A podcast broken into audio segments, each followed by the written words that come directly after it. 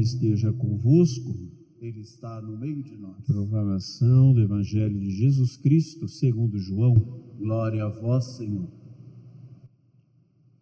Seis dias antes da Páscoa, Jesus foi a Betânia, onde morava Lázaro, que ele havia ressuscitado dos mortos. Ali ofereceram a Jesus um jantar. Marta servia, e Lázaro é um dos que estavam à mesa com ele. Maria, tomando quase meio litro de perfume de nardo puro e muito caro, ungiu os pés de Jesus e enxugou-os com seus cabelos. A casa inteira ficou cheia do perfume do bálsamo. Então falou Judas Iscariotes, um dos seus discípulos, aquele que o havia de entregar. Por que não se vendeu este perfume por trezentas moedas de prata para dar aos pobres?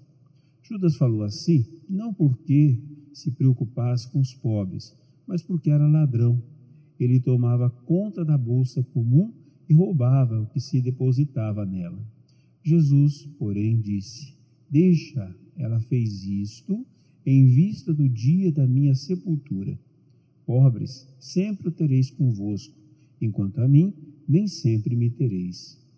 Muitos judeus, tendo sabido que Jesus estava em Betânia, foram para lá não só por causa de Jesus, mas também para verem Lázaro, que Jesus havia ressuscitado dos mortos.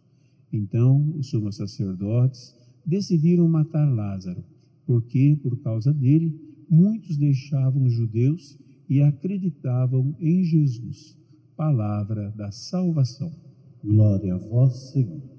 Pelas palavras do Santo Evangelho, sejam, sejam perdoados os nossos pecados. Santo anjo do Senhor, meu zeloso guardador, se a ti me confiou a piedade divina, sempre me reges, me guarde, me governa, me ilumina. Amém. Querido irmão, querida irmã que está nos acompanhando nesta Santa Missa, nós estamos na segunda-feira da semana maior da nossa fé, a qual nós também podemos chamar de Semana do Amor Maior semana em que nós somos envolvidos pelo mistério e pelo amor do Cristo. Agora, hoje no Evangelho, nesta Segunda-feira Santa, nós nos deparamos com alguns personagens. Primeiro com Lázaro. Jesus vai à casa de Lázaro, Marta e Maria. Então perceba que é um lugar que Jesus sempre vai. E por que ele sempre vai nesta casa? Por que Jesus vai sempre ali? porque é onde ele é acolhido, onde ele é amado. Perceba que Marta, Maria e Lázaro, do seu jeito, eles amam Jesus e Jesus também os ama. É interessante a gente perceber isso, porque nesse caminho que nos leva até a Páscoa, como eu faço, Padre, para que Jesus entre na minha casa? É preciso abrir as portas da minha casa para Jesus entrar. Claro que aqui o Padre está dizendo de maneira figurada, para dizer abrir as portas do nosso coração. Muitos corações se fecham e vivem a Semana Santa como qualquer outra semana. Muitos corações ficam fechados porque estão imbuídos de pecado, estão imbuídos de outras coisas, né, como traumas, como outras coisas que faz o coração fechar.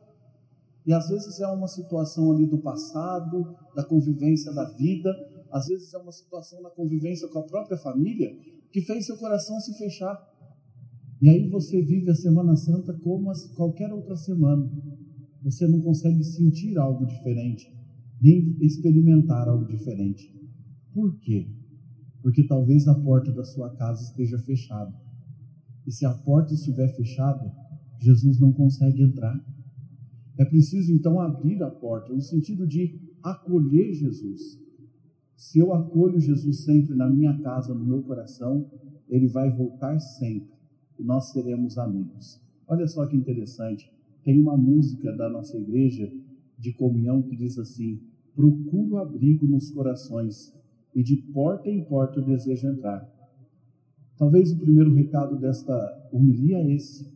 Jesus estava sempre procurando abrigo, sempre procurando lugar, sempre procurando um coração para adentrar e fazer morada, adentrar e fazer desse lugar a casa dele.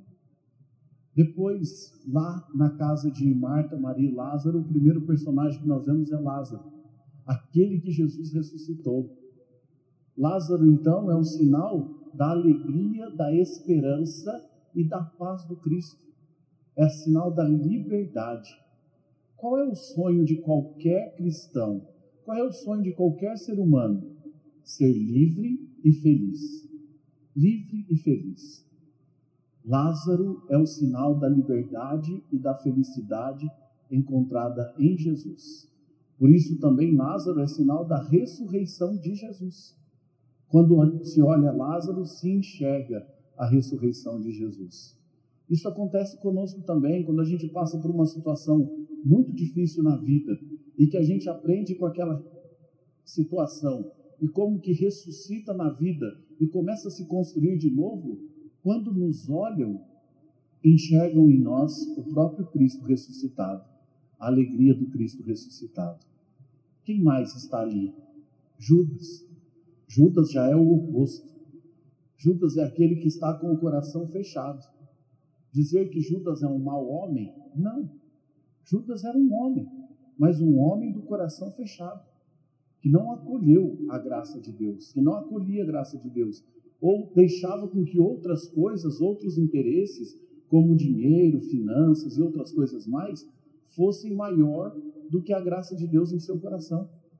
E isso o evangelho de hoje deixa bem claro, a ganância de Judas. Às vezes, meu irmão, meu irmão, o que aconteceu aí na sua casa, na sua vida, foi que por vezes você deu mais importância à ganância, ao dinheiro, àquela situação da sua vida que ia te dar mais status e poder. E isso foi fechando o seu coração. E isso não abriu o seu coração para a graça de Deus. E, por fim, a terceira personagem que nós encontramos nesse evangelho tão bonito é Maria. Ela vem, lava os pés de Jesus com perfume e enxuga com os cabelos. E aí Jesus diz duas coisas que marcam o coração da gente. A primeira coisa que Jesus diz é: ela está, ela está preparando a minha sepultura. E por que que Jesus disse isso? E por que que Jesus disse exatamente essa frase? Ela está preparando a minha sepultura. Para dizer: olha, vai ser preciso vencer a morte. E para vencer a morte vai ser preciso se humilhar, se humilhar, ir aos pés. Se jogar aos pés de alguém ou estar nos pés de alguém é sinal de humilhação. Quando eu me jogo nos pés de alguém, eu estou dizendo: esse alguém é mais poderoso e maior do que eu.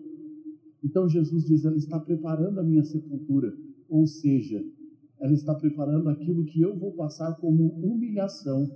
Vou passar pela humilhação, mas vou ressuscitar na glória. E depois Jesus diz assim: pobres sempre os tereis comigo. Que pobres Jesus está falando? Jesus não está falando aqui pobres financeiros, não. Jesus não está falando aqui de status, riqueza e poder, não. Não está falando nada disso. Jesus está dizendo como que pobres pecadores, filhos e filhas, ovelhas, a quem eu sou o bom pastor, sempre os terei comigo. Todo aquele que se dispõe a se humilhar e colocar a sua vida aos pés de Jesus, recebe de Jesus a graça de ser novo, de ser ressuscitado com Cristo. Todo aquele que sepulta os seus pecados aos pés de Jesus, recebe a graça de ressuscitar com Cristo. De quando colocar seus pés de Jesus ou colocar a própria vida, porque derramar aquele perfume caríssimo era dizer assim a Jesus: Eu estou te dando o que eu tenho de mais precioso. Dar o que nós temos de mais precioso em nosso coração a Jesus é caminhar com Ele para a cruz, se humilhar com Ele e ressuscitar com Ele. Morrer com Jesus para ressuscitar com Jesus. Então, o grande convite hoje, irmãos, dessa liturgia, dessa segunda-feira santa, é exatamente esse. Abre seu coração não fique mais vivendo essa cascadura, não. Abre seu coração, mas abre seu coração da maneira certa. E como é abrir o coração da maneira certa? É abrir o coração aos pés de Jesus. E muitas vezes, aos pés de Jesus, nós não temos nem palavras. Talvez o que nós tenhamos é o que nós temos de mais precioso em nossa história, que é a nossa vida, que é as coisas que nós vivemos, que é a vivência de cada dia, que é a matéria de cada dia que vai dando sabor à nossa história. Talvez nós tenhamos isso para colocar nos pés de Jesus. Só que a nossa vida aos pés de Jesus é um bom perfume, é um bom perfume, ao qual exala ressurreição e vida. Convido você aí na sua casa a colocar a mão no seu coração e rezar com o Senhor. Senhor, nesta noite de Segunda-feira Santa, a qual nós estamos dando os passos para ir com o Senhor para a cruz e ressuscitar contigo. Nós queremos colocar em Suas mãos a nossa vida, a nossa história, com todas as suas alegrias, virtudes, conquistas, mas também, Senhor, nós colocamos aqui aos teus pés, como Maria o fez, as nossas dificuldades, as nossas lutas diárias, aquelas dificuldades que muitas vezes nos faz fechar o coração. Colocamos as nossas vitórias e as nossas derrotas. Te ofertamos, Senhor, como disse Santo Inácio, a nossa vida toda inteira.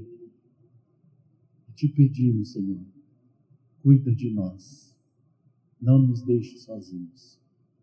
Está aqui o nosso pobre coração. Nosso coração muitas vezes falha.